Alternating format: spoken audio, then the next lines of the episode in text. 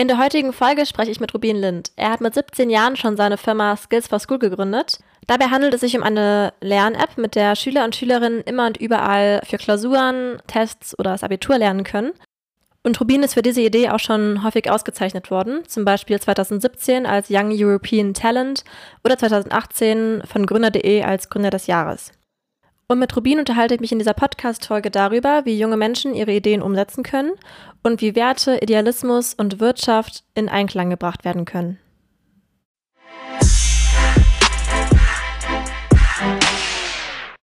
Hey Isabel, ich freue mich, äh, in deinem Podcast zu sein. Und ähm, genau, du hast es schon gesagt, ich habe damals mit 17 Skills for School angefangen zu gründen, ähm, habe mir Gedanken gemacht, wie man in der Schule äh, sich besser vorbereiten kann auf Klausuren, auf den Unterricht. Und so ist es dazu gekommen, dass wir Skills for School entwickelt haben und dass wir heute eine Lern-App haben, die Schüler nutzen, um sich besser auf Klausuren und den Unterricht vorzubereiten. Dann hast du auch eine Einstiegsfrage mitgebracht. Möchtest du die ganz kurz erläutern?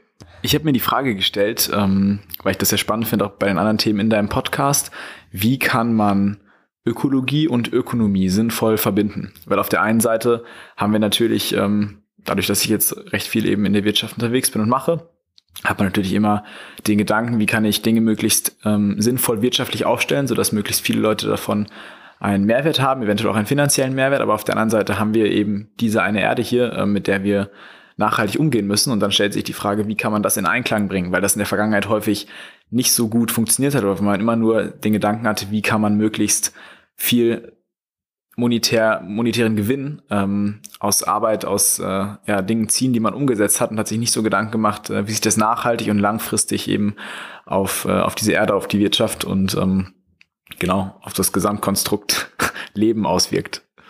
Ich habe in einem anderen Podcast mal gehört, dass du sowieso am Anfang von Skills for School darüber nachgedacht hattest, das Ganze gemeinnützig aufzuziehen ähm, dann aber schnell gemerkt hast, das ist gar nicht so einfach und ähm, dich erstmal entschieden hast, eine GmbH zu gründen. Ähm, ich denke, das ist ein Thema, mit dem sich viele Menschen beschäftigen, die ein Projekt, eine NGO oder ein Startup gründen wollen. Social Entrepreneurship ist ja auch eine große Schiene. Ähm, magst du so ein bisschen erklären, was dazu geführt, dass du gesagt hast, Gemeinnützigkeit macht bei dir erstmal keinen Sinn, da gibt es eher andere Wege, das in Einklang zu bringen und ähm, was sind da bestimmte Aspekte, die Menschen berücksichtigen sollten, wenn die sich damit auseinandersetzen gerade?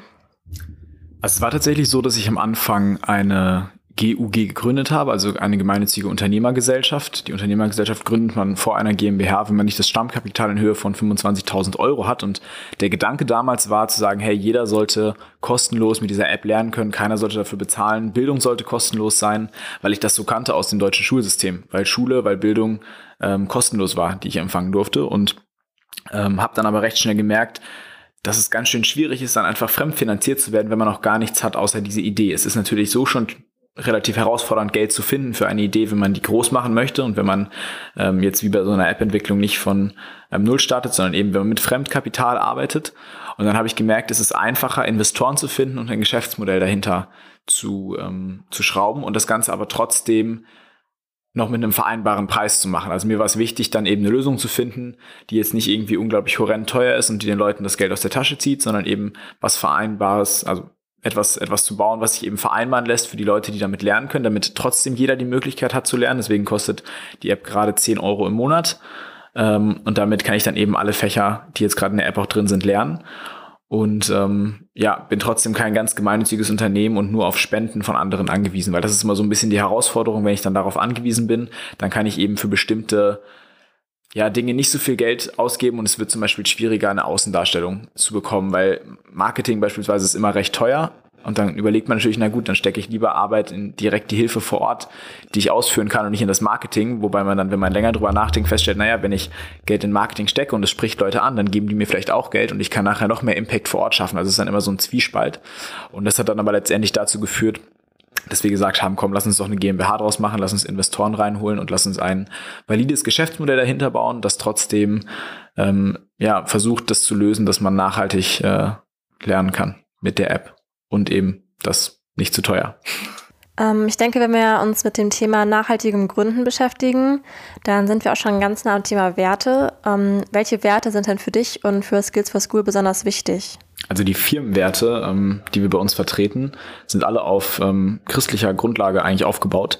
Und der erste Wert, der bei uns echt wichtig ist, ähm, wir haben die in Englisch formuliert, ist be loyal, be wise, ähm, weil wir finden, dass es echt wichtig ist, dass wenn man Dinge ausführt, wenn man sich ähm, Dingen gegenüber committet, dass man Loyalität zeigt, zum einen, also dass man nicht einfach immer von der einen Aufgabe zur nächsten springt, von der einen Herausforderung zur nächsten, sondern dass man Dinge zu Ende bringt und ähm, sowohl Aufgaben als auch dem Team gegenüber committed ist, dass man denen loyal ist und dass man sich bei den Gedanken, ähm, die man äußert, bei, äh, bei den Gesprächen, in die man äh, reingeht, dass man sich Gedanken macht und dass man versucht, da weise Entscheidungen zu treffen und nicht einfach irgendwie, äh, ja, die schnellstbeste und möglichste und günstigste Option zu finden, sondern dass man eben versucht, ähm, eine sinnvolle Option zu finden und das äh, weise zu entscheiden. Dann äh, leben wir so ein bisschen nach dem Motto Try, Succeed and Repeat. Ähm, einfach weil wir glauben, es ist auch wichtig, dass die Leute ausprobieren. Gerade wenn man bei uns arbeitet, dass man Vorschläge mitbringt, dass man nicht einfach hier sitzt und sagt, ja, ich möchte jetzt, was muss ich als nächstes machen, so hast du noch eine Idee für mich, sondern hey, ich sehe das und das ist gerade die Vision, die ihr erreichen wollt. Ähm, das und das sind die Aufgaben und Bausteine, die ihr gerade angeht. Ich bringe noch das und das mit. Ist das sinnvoll, wenn ich das ausführe, wenn ich zum Beispiel gerade nichts anderes zu tun habe? Und wenn das klappt, dann versuche ich in den Dingen, die ich tue, erfolgreich zu sein und fange wieder von vorne an. Und so versuche ich die Aufgaben oder sollte man versuchen, die Aufgaben anzugehen und dann der dritte Wert, ähm, der mir persönlich auch sehr wichtig ist und ich glaube, ähm, der auch schon uralt ist, ähm, ist at the, at the end honesty wins, ähm, weil wir glauben, dass es wichtig ist, dass man ehrlich ist, ehrlich ist zu sich selbst, ehrlich zu den anderen Leuten, äh, weil es manchmal doch einfacher ist, hinzugehen, äh, wenn Dinge nicht geklappt haben, die zu vertuschen, vielleicht nicht darüber zu reden, ähm, aber am Ende kommen dann Dinge doch irgendwie raus in dem Rücken, dann ist es unangenehm. Das macht doch die ganze Kommunikation unangenehm, weil Kommunikation ist echt eine der größten Herausforderungen, auch in so einem Unternehmen. Also zwischenmenschlich sowieso, aber in einem Unternehmen nochmal umso mehr. Und äh, Ehrlichkeit äh, macht Kommunikation so viel einfacher. Ich denke, ähm, ja, das sind wahrscheinlich auch so deine Werte, die damit übergegangen sind. Und wieso kümmerst du dich ausgerechnet um das Thema Bildung? Also du bist ja schon sehr jung in die Gründerszene eingegangen. Was packt dich an dem Thema gerade so? Ich habe ja damals damit angefangen, als ich noch in der Schule selbst war. Das heißt, ich hätte das Produkt, was wir heute haben, eigentlich gerne für meine Schulzeit gehabt. Dass ich unterwegs hätte lernen können, dass ich sagen können, hier, ich muss Mathe lernen in der und der Klasse, in dem und dem Bundesland. Und dann wird mir das angezeigt. Ich kann dazu Fragen beantworten und sehe, was ich kann, was ich noch nicht kann. Kann mich selbst überprüfen. Und habe dann aber festgestellt, dass Bildung generell ein super relevantes Thema ist, weil wir mit der Technologie, die gerade geschaffen wird, ähm, immer mehr Möglichkeiten schaffen, aber auch auf der einen Stelle Jobs sich ähm, ja umwandeln. Jobs an der einen Stelle wegfallen, an der anderen Stelle neue Jobs entstehen. Und dann muss man sich Gedanken machen, da muss man dazu lernen. Also eigentlich sind wir in einem Dauerlernprozess und der wird nur noch intensiver innerhalb der nächsten Jahre. Und ich glaube, dass wir so ein Lifelong Learning haben. Also dass wir, ich meine, wir hören jetzt auch nicht auf zu lernen, nur wir lernen dann halt meistens ist es halt so ganz klassisch, klassisch, ich gehe in die Schule, dann mache ich eine Ausbildung, Studium, wie auch immer, und dann arbeite ich 40 Jahre meines Lebens. So war das halt in der Vergangenheit. Wenn ich jetzt aber in die Schule gehe, eine Ausbildung mache, dann arbeite ich fünf bis zehn Jahre und dann stelle ich fest, so, oh, mein Job ist irgendwie gar nicht mehr der, der einmal war vor zehn Jahren. Ich muss vielleicht nochmal neu lernen, ich muss Dinge dazulernen, ich muss mich weiterbilden, fortbilden. Dann ist Bildung ein recht relevantes Thema, was es eben so vor einigen Jahren noch gar nicht war. Und deswegen finde ich den Markt ähm, an sich auch sehr spannend. Nun ist euer Team ja nicht das einzige ähm, Startup, was mit dem Thema Bildung unterwegs ist. Ähm, wie gehst du mit dem Thema Konkurrenz um? Gibt es das Wort für dich und ja, was machst du damit? Ich denke, Konkurrenz belebt den Markt, Wettbewerb belebt den Markt und äh, macht es eigentlich noch interessanter. Wenn man alleine in einem Markt unterwegs ist, ja, dann kann man relativ, kann man sich Zeit lassen, weil äh, kein anderer da ist, der versucht schneller zu sein und Innovation ist langsamer. Und dadurch, dass eben auch andere Player im Spiel sind, ähm, ja, muss man sich Gedanken machen, wie man noch ein Stück schneller ist. Und ich, aber das, man kurbelt sich ja gegenseitig an. Es ist wie ein Wettrennen, es ist wie ein Marathon. Und ähm, das motiviert auch. Also man schaut weniger neidisch auf die anderen, als dass man sich mehr anschaut, okay, was machen die gut, was können wir uns da vielleicht abschauen. Ähm, ja, und man macht sich Gedanken. Ähm, und auf der anderen Seite gibt es halt auch die Möglichkeit, wenn man merkt, hey, das ist einfach eine echt gute Konkurrenz, so, dann geht man von der Konkurrenz zur Partnerschaft. Also da gibt's ähm, ganz unterschiedliche Möglichkeiten. Und äh, ich glaube aber, dass es eher bereichernd ist für den Nutzer am Ende. Aber es setzt nicht unnötig unter Druck. Also man sollte sich immer Gedanken machen, also man sollte sich nie zum Ziel setzen, einfach nur besser zu sein als der Wettbewerber, weil dann kämpft man immer nur gegen den Wettbewerber an und rennt immer nur hinterher, sondern man sollte seine Vision, die man hat, in dem Fall bei uns ja Bildung besser zugänglich zu machen, Bildung einfacher über digitale Medien zu kommunizieren, lernbar zu machen. Diese Vision sollte man nicht aus den Augen verlieren, dass man darauf hinarbeitet und nicht darauf, dass man besser ist als die Konkurrenz oder mehr Umsatz macht als die Konkurrenz, weil dann ist es nur so ein Konkurrenzdenken und man arbeitet nicht mehr für die Vision, für die man einmal eingestanden hat. Nun hast du ja schon in der Schule gegründet tatsächlich, was ja sehr ungewöhnlich ist. Ähm, wie war das in dem Alter? Also wie war das zum einen als junger Mensch ernst genommen zu werden? Hattest du da Schwierigkeiten? Oder hast du es vielleicht immer noch? Weil ich glaube, du bist immer noch einer der Jüngsten so. Ähm, wie war das in deiner Familie, in deinem Freundeskreis, in deinem Umfeld? Wie war das als junger Gründer? Ich, ich habe ja tatsächlich mit ähm, 17 gegründet. Ich habe damals recht viel Zeit darauf verwendet, das eben auch mit 17 durchziehen zu können. Das war mir irgendwie wichtig. Im Nachhinein denke ich mir so, Mensch, wahrscheinlich hätte ich die Zeit, die ich mit dem Amtsgericht mich rumgeschlagen habe, auch in die Produktentwicklung stecken können und dann einfach ein halbes Jahr später gründen. Aber ja, man, auf der einen Seite wurde es natürlich so ein bisschen belächelt und es wurde gesagt, so, ja, lass den mal machen, das ist ein cooles Projekt, was er da angeht. Und andere haben gesagt, so, ach krass, äh, du gründest dann jetzt, ist es so ein richtiges Unternehmen oder was genau ist das jetzt eigentlich, was du da machst? Ähm, also es gab schon mal recht viel Erklärungsbedarf, einfach weil es nicht so viele Leute machen. Ähm, ja, aber ich habe eigentlich eher mehr Zuspruch erfahren als dieses, äh, ja, ich nehme dich nicht ernst. Ähm, das gibt's natürlich auch immer wieder, das gibt's auch heute noch, dass Leute darüber ähm, lächeln so, das ist auch in Ordnung. Ähm, aber ja, wenn Leute begründete Kritik haben und wenn Leute sagen, hey, pass auf, denk mal hier und da und darüber nach oder mach dir dazu Gedanken, so dann freue ich mich darüber, weil ich dann überlege, wie kann ich Dinge besser machen, ähm, Dinge verbessern. Ähm, ja, aber das, das ist in Ordnung. Also es gibt die Leute, die ja sinnvollen Input liefern und es gibt die Leute, die einfach über Dinge lächeln. Das ist so, aber das ist auch in Ordnung. Und welche Tipps hast du für Menschen, die sehr jung sind und gerade dabei sind oder versuchen ernst genommen zu werden, wenn man an Fridays for Future denkt oder an generell junge Menschen, die sich engagieren wollen und das im Umfeld vielleicht nicht so üblich ist? Was können die tun oder wie gehen die am besten damit um? Also ich glaube, allein wenn sie etwas tun, ähm, dann ist damit schon viel gemacht, weil sie, sie haben ja nicht viel zu verlieren. Also als junger Mensch gehe ich in die Schule und dann habe ich eigentlich nach der Schule Freizeit. Und dann kann ich mir überlegen, wie nutze ich meine Freizeit? Nutze ich die sinnvoll? Verschwende ich die? Ähm, aber ich bin nicht in der Verantwortung, Geld zu verdienen. Ich bin nicht in der Verantwortung, eine Familie zu ernähren, mich um meine Freundin und meine Kinder oder Frau und Kinder zu kümmern. Ähm, und damit habe ich eine ganz andere Position als junger Mensch und viel, viel mehr Zeit, die ich nutzen kann. Das heißt, eigentlich geht es nur darum, loszulegen. Und was mir dann sehr geholfen hat, ist mit Menschen zu sprechen, die den Weg, den ich vor mir hatte, vor mir habe, zu sprechen und die den schon hinter sich haben und dann einfach nach Erfahrungen zu fragen, wie die mit bestimmten Situationen umgegangen sind, von denen zu lernen. Weil natürlich in diesem Unternehmerkontext hast du nimmst das Wissen ja nicht mit aus der Schule. Ich habe das weder aus meinem Elternhaus so direkt mitbekommen, noch aus der Schule mitgenommen. Das heißt, woher sollte ich jetzt wissen, äh, wie man mit den ganzen Verträgen umgeht, wie man diese ganzen Sachen aufsetzt? Ähm, ja, und habe dann eben andere Unternehmer getroffen, mit ausgesucht eben, wer da als Mentor passt und ähm, habe mit denen recht viel darüber gesprochen. Also ich glaube, das ist eben so ein Tipp, sich Leute zu suchen, die in dem Bereich, den man vor sich hat, mit dem man sich gerade auseinandersetzt, ähm, sich da Mentoren zu suchen und sich mit denen auszutauschen. Ist es vielleicht sogar ein Vorteil, wenn man am Anfang gar nicht alle auf seiner Seite hat? Also denkst du, es ist vielleicht auch gar nicht schlecht, wenn man die Gespräche, die man mit kritischen ähm, Investoren oder sowas führen muss, erst zu Hause mit den Eltern führen muss, weil die erst überzeugt werden müssen? Klar, also du nimmst aus jedem Gespräch, ähm, du nimmst aus jedem kritischen Gespräch irgendwo ja auch Punkte mit, über die du dir Gedanken machst, mit denen du dich beschäftigst. Und wenn du zum ersten Mal von diesen Punkten hörst, wenn du vor einem Investor stehst, von dem du vielleicht Geld möchtest, ist es vielleicht etwas spät. Ähm, weil wenn du schon mal vorher von deinen Eltern vielleicht kritisiert, kritisierst wirst oder zumindest mal kritisch hinterfragt wirst in bestimmten Punkten, dann fängst du an darüber nachzudenken, dann versuchst du Lösungen zu finden für diese Herausforderung, für diese Fragen. Und die Lösung, die du dir dann baust, die hast du beim nächsten Mal parat, wenn wieder diese Frage kommt. Und so wirst du von Stück zu Stück besser. Deswegen finde ich es auch so wichtig, wenn junge Menschen Ideen haben, die sie umsetzen wollen oder vorhaben haben, dann finde ich es wichtig, dass sie darüber reden mit anderen, um sich eben auch andere Meinungen einzuholen, um sich dann eine eigene Meinung zu bilden. Ähm, und dann einfach nicht nur Leute, mit denen man sich sowieso versteht, mit denen man sich sowieso umgibt, weil die bejahen dann meistens und sagen, ja, das ist super, das ist total toll, sondern dass man sich von verschiedenen Leuten mit verschiedenen Meinungen ähm, ja, einfach mal äh, mit denen in den Dialog geht. Und bei den Menschen, mit denen du in Dialog gegangen bist, gibt es da besondere Begegnungen, die dich geprägt haben? Oder gibt es da besondere Menschen, die dir persönlich jetzt sehr geholfen haben?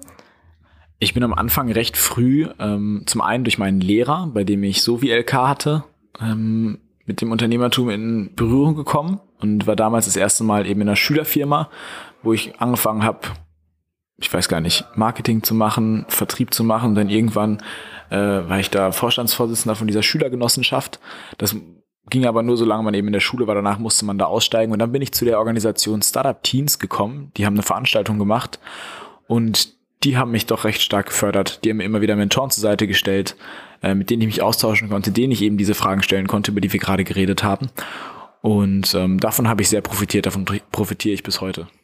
Und, und Startup Teens ist ähm, ja eigentlich nichts anderes als eine Organisation, die sich zum Ziel gesetzt hat, 14- bis 19-jährigen jungen Menschen unternehmerisches Denken und Handeln mitzugeben. Gar nicht, damit die jetzt alle Unternehmer werden und sagen, hier, ich gründe mein eigenes Unternehmen, sondern dass sie einfach anfangen, ja, kritisch Dinge zu hinterfragen, ähm, einfach zu überlegen, ja, wie baue ich Dinge wirtschaftlich auf, aber wie gucke ich auch, dass es in Einklang mit der ähm, Ökologie passt, ähm, in der wir leben. Und finde ich eigentlich ganz gut. Also ist ein cooles Ziel und ähm, ja, die haben da echt gute Mentoren und wenn man da einfach anfragt und sagt, hier, ich habe meine eigene Idee, die ich gerne umsetzen möchte, habt ihr jemanden, der mich da unterstützen kann, dem ich mal ein paar Fragen dazu stellen kann, damit ich vielleicht auch in meinem Gedankenprozess weiterkomme, da sind die auf jeden Fall die ersten, an die ich mich wenden würde.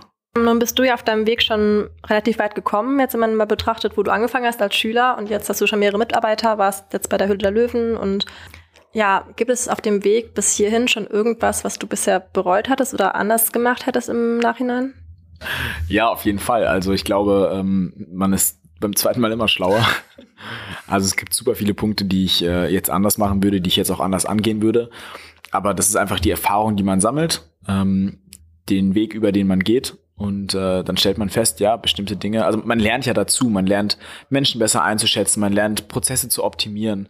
Und wenn man jetzt weiß, also wenn ich jetzt wüsste, ich habe die Idee, dann wüsste ich schneller, wie ich sie umgesetzt bekomme, wüsste ich schneller, an welche Partner, an welche Leute ich mich wenden muss um diese Dinge umzusetzen. Und ähm, könnte das wahrscheinlich mit einer besseren oder mit einer schnelleren ähm, Geschwindigkeit umsetzen. Ähm nee, aber man, also man lernt dadurch. Ich denke mir lieber mache ich, äh, also lieber habe ich in der Vergangenheit mal den einen oder anderen Fehler gemacht, in dem ich aber sehr viel lernen konnte und weiß dann aber für die Zukunft umso mehr Bescheid. Deswegen äh, bin ich eigentlich eher dankbar für den Weg, den ich bis jetzt gehen durfte und ähm, für die Dinge, die ich dabei lernen konnte. Ähm, nun hast du dich ja durch die Gründung auch schon relativ lang festgelegt, jetzt auch dabei zu bleiben. Du hast auch gesagt, be loyal, be wise. Das heißt, dass da irgendwie auch eine gewisse Dauer mit einhergeht. Also, dass du schon im Alter von 17 Jahren eigentlich entschieden hast, so, ich werde nicht nach dem Abi nach Australien gehen und ich werde nicht irgendwie direkt ein Studium anfangen, sondern ich werde genau das jetzt wahrscheinlich für eine sehr lange Zeit machen. Ist das was, was dir einfach gefallen ist? Oder wie gehst du damit um? Oder ja, wie ist es als junger Mensch, sich schon so lange festzulegen? Na, natürlich geht damit eine Verantwortung einher und du gehst nicht einfach dann äh, weg, weil du sagst, so jetzt habe ich keinen Bock mehr darauf und sollen Leute halt zusehen, wo sie bleiben, sondern muss sich, glaube ich, schon der Verantwortung bewusst sein, die damit einhergeht. Ja, aber ich mag es, Dinge durchzuziehen. Und ähm, wenn ich mir Dinge in den Kopf gesetzt habe, wenn ich mir Ziele gesteckt habe, dann versuche ich diese Ziele auch zu erreichen. Und dann versuche ich da so einen gewissen Ehrgeiz ähm, an den Tag zu legen. Und ich denke, ich muss Disziplin jeden Tag aufs Neue immer wieder lernen ähm, versuche mir aber auch das immer wieder zu setzen und zu sagen, bei den Dingen, die ich angehe, möchte Disziplin jetzt sein und auch Durchhaltevermögen ist ein Teil von Disziplin. Und ähm, auch das kann sich über mehrere Jahre erstrecken. War mir damals auch gar nicht so bewusst. Mit 17 trifft man jetzt nicht eine Entscheidung für die nächsten 5, 10, 15 Jahre, wie auch immer. Ähm, ja, aber da wächst man mit der Zeit rein. Und äh, das ist mir bewusst, aber damit bin ich total fein. Also ich freue mich darüber und ich freue mich, dass wir so ein tolles Team haben und dass wir das immer weiter aufbauen können und dass man einfach auch sieht, dass sich was tut, dass Veränderung entsteht, dass Leute damit lernen können, dass sie Freude daran haben, dass Leute Spaß daran haben. Ja, das motiviert weiterzumachen. Ähm, du machst das Ganze ja nicht alleine, du bist ja in einem Team aktiv. Ähm, was macht für dich ein gutes Team aus? Ich glaube, wenn man anfängt, mit Leuten zusammenzuarbeiten, wenn man eben anfängt, so ein Startup aufzubauen, dann sucht man sich Leute selber Input mit reinbringen. Wenn ein Team sehr homogen ist, also wenn die Leute sehr gleich sind, dann kommt man zwar voran und die Leute machen ihr Zeug, aber es ergeben sich nicht so viele Chancen. Wenn man hingegen ganz unterschiedliche Typen drin hat, clashen da zwar mal ganz unterschiedliche Meinungen aufeinander und man kriegt sich auch mal in die Haare, aber das führt dazu, dass man seine Sichtweise stark ähm, argumentativ vertreten muss und das wiederum führt äh, meiner Meinung nach zu dem besseren Ergebnis. Und deswegen finde ich es super bereichernd, wenn das Team sehr divers ist. Und wie geht's jetzt für euch gerade weiter? Also ich glaube, ein paar von den Hörern haben vielleicht gerade dich bei Hülle Löwen gesehen. Und ähm, ja, also du hast jetzt gerade deine App rausgebracht. Was sind so die nächsten Ziele, die man hat?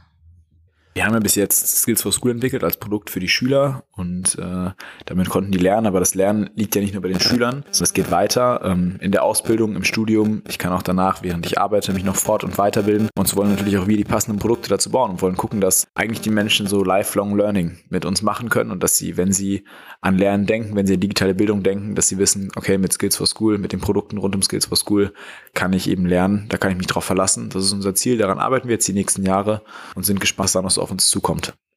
Damit sind wir beim Thema Fähigkeiten und Lernen. Ähm, welche Eigenschaften oder Soft Skills hättest du gerne gehabt, bevor du Skills School gegründet hast? Thema Kommunikation. So, also du gehst halt auf eine Veranstaltung, fängst das erste Mal dann an mit ja, Unternehmern zu reden, weißt vielleicht noch so gar nicht, ah, kann ich die einfach ansprechen oder nicht. Ähm, da ist ganz schön, wenn man jung ist, weil man weniger Hemmung hat. So ist eigentlich relativ egal, wer da vor einem steht, man spricht die Leute halt an. Und ähm, ja, hätte mir aber da vielleicht so ein bisschen mehr Know-how gewünscht. Was ist wichtig? Wie kriege ich Dinge schnell umgesetzt?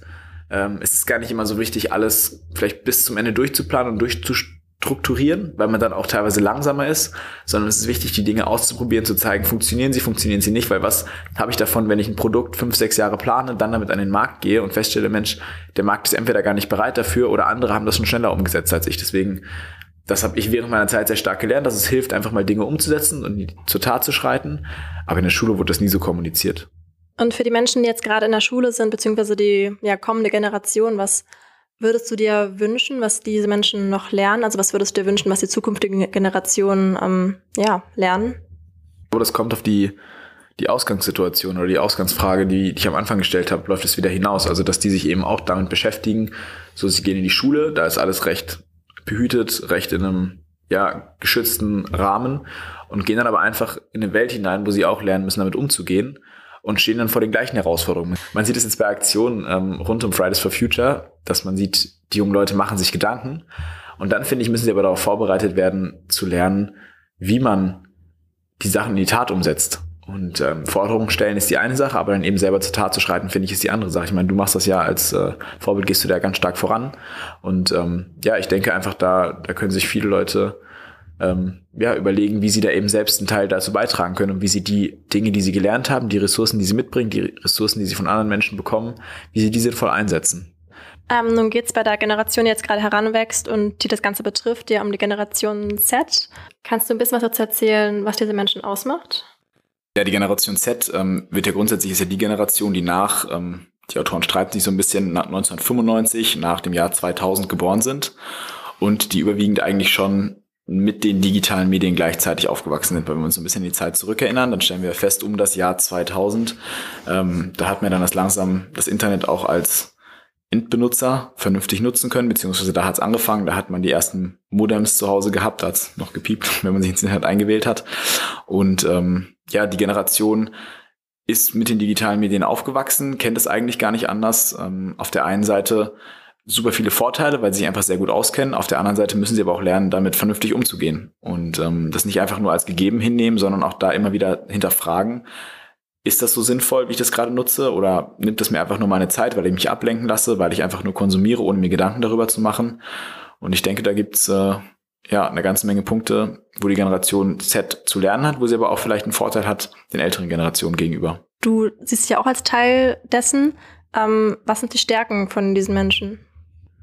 Ich glaube, die Generation ist mit ganz anderen Herausforderungen ähm, und in einem ganz anderen Umfeld aufgewachsen als die Generationen davor. Im Endeffekt sind wir das digitale Umfeld komplett gewohnt, ähm, sind da so hineingeboren, aber hinterfragen das an vielen Stellen vielleicht so gar nicht.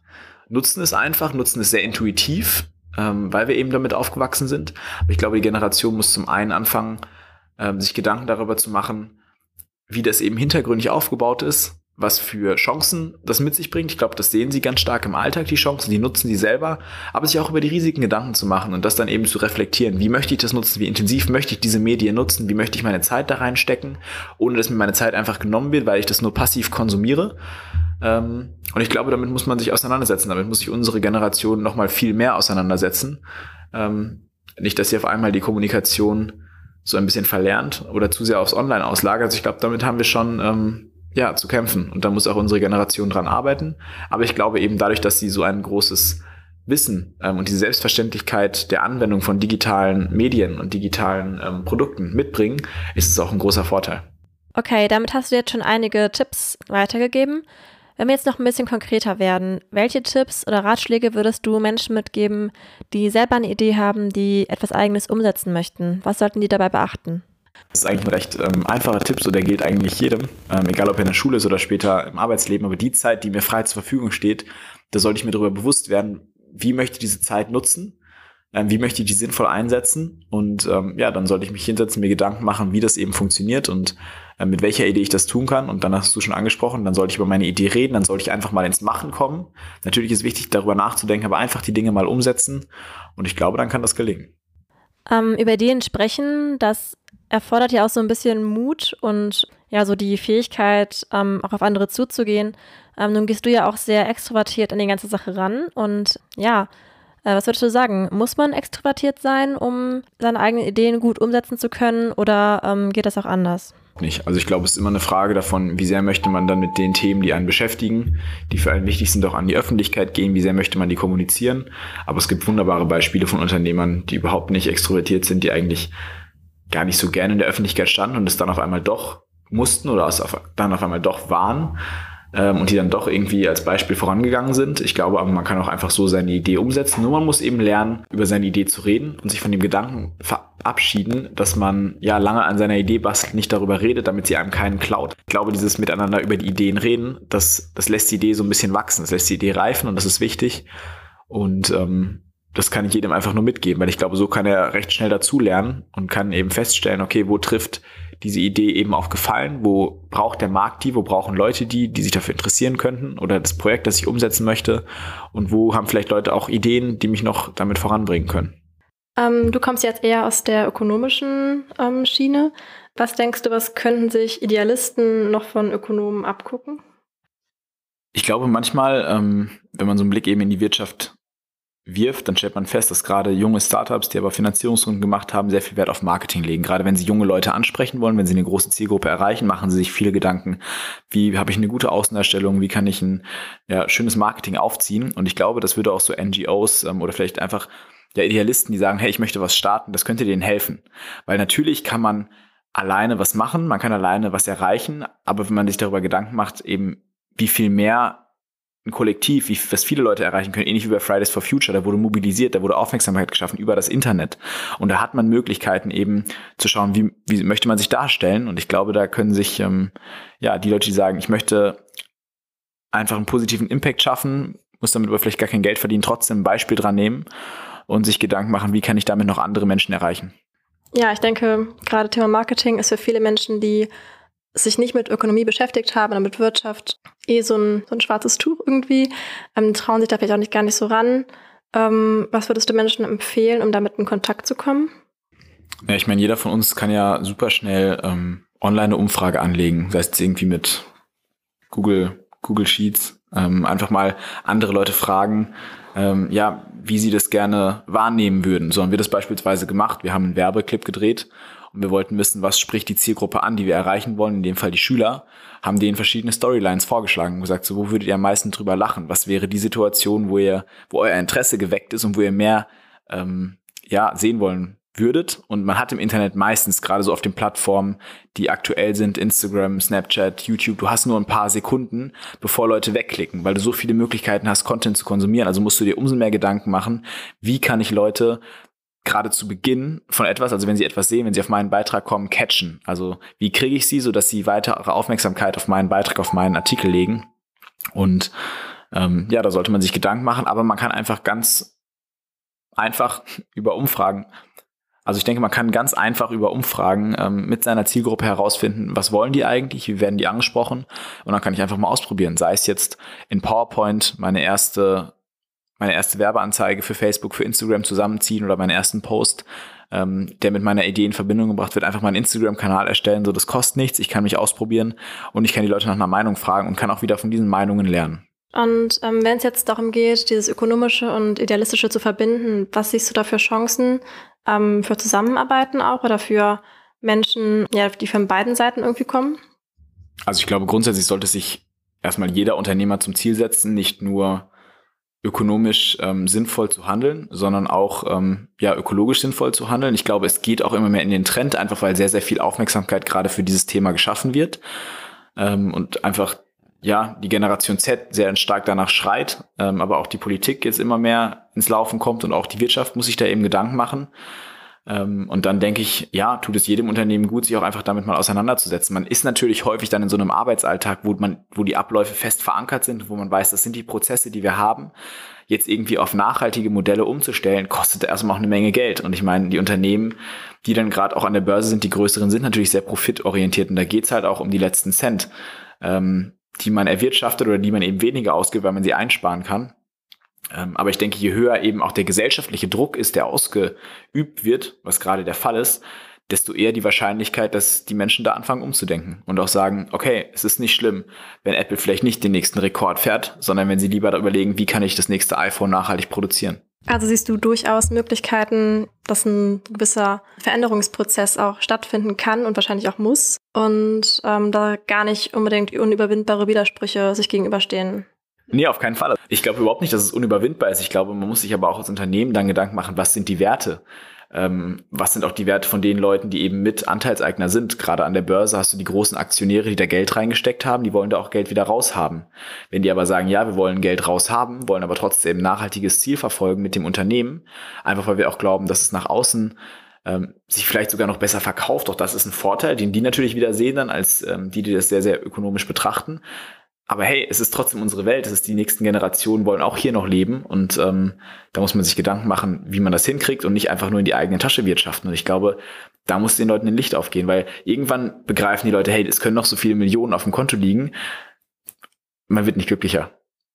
So, ich glaube, das, äh, aber wenn das, wenn das die Leute halt für sich feststellen, dass sie irgendwann an, an einem Limit angekommen sind, wobei es ja bei Zahlen und bei Geld eigentlich kein Limit nach oben gibt, ähm, dann sollte so der Punkt kommen, wo sie nach Sinn fragen und wo sie sich eben auch damit beschäftigen, wie man nachhaltig wirtschaftet, wenn ihnen das Wirtschaften denn Spaß macht, was ich überhaupt nicht verwerflich finde. Und wir jetzt zum Schluss nochmal einen Rückbezug zu deiner Anfangsfrage ziehen, zum Thema Bildung zum Beispiel auch. Was denkst du, wie wir Bildung auch vielleicht mit digitalen Tools auch so schaffen können, dass es vielleicht einfacher zugänglich ist für mehr Menschen, auch weltweit gesehen, vielleicht in bildungsärmeren Regionen.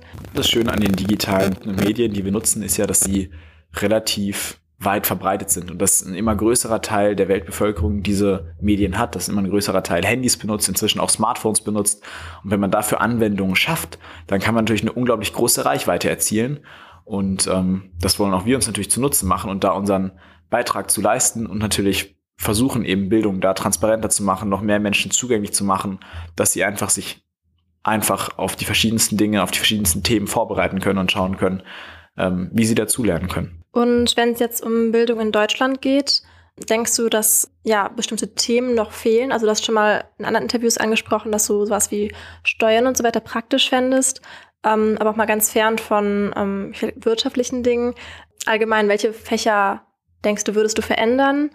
Rausschmeißen oder hinzufügen. Du hast ja vorhin das Thema Soft Skills angesprochen und ich glaube, die Schule sollte ein Ort sein, beziehungsweise ich glaube, früher war es so, dass die Schule das Wissensmonopol war. Ich bin zur Schule gegangen, weil ich wusste, dort bekomme ich Wissen, dort lerne ich fürs Leben. Heutzutage zückst du dein Handy aus der Tasche, gibst irgendeinen Begriff ähm, bei einer Suchmaschine deiner Wahl ein und stellst fest, hier habe ich eine ganze Menge Wissen.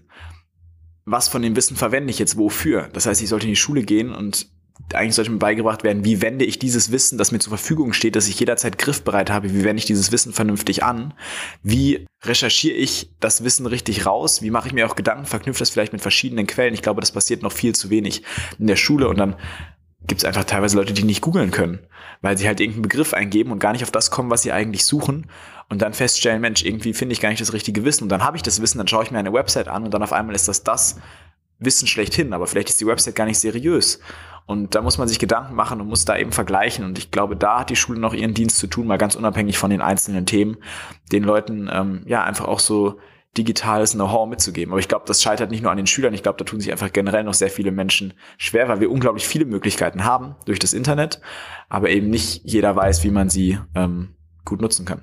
Alles klar, Rubin. Dann ähm, ja, danke für das Interview. Ähm, hast du abschließend noch irgendwas, ähm, was du den Menschen gerne mitgeben möchtest?